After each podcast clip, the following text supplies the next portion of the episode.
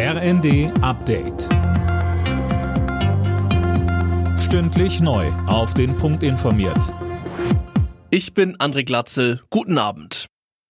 Mit einem 200 Milliarden Euro Paket will die Bundesregierung die Energiekosten drücken. Das Programm nennt sich wirtschaftlicher Abwehrschirm gegen die Folgen des russischen Angriffskrieges.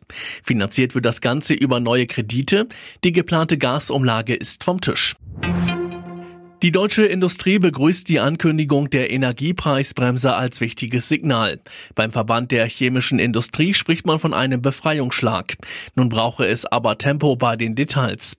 Das fordert auch die Opposition. Unionsfraktionsgeschäftsführer Thorsten Frei sagte bei Welt TV: Wir haben das Fünf-Seiten-Papier durchgesehen und festgestellt, dass es da sehr viele Leerstellen gibt. Es gibt Überschriften, die hören sich teilweise auch ganz gut an. Aber wir werden jetzt im Einzelnen sehen müssen, was das an Auswirkungen für die Bürgerinnen und Bürger, für die Unternehmen, aber auch den Staatshaushalt bedeutet. Das Herbstgutachten der Wirtschaftsinstitute fällt düster aus.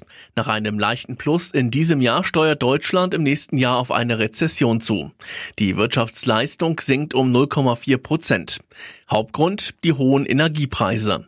Die werden auch weiter für eine hohe Inflation sorgen.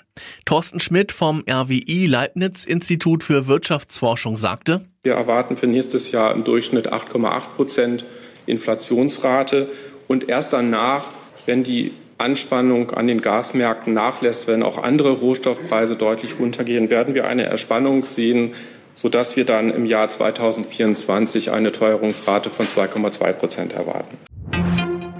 Der alternative Nobelpreis geht in diesem Jahr unter anderem an eine ukrainische Menschenrechtsaktivistin. Das teilte die zuständige Stiftung in Stockholm mit.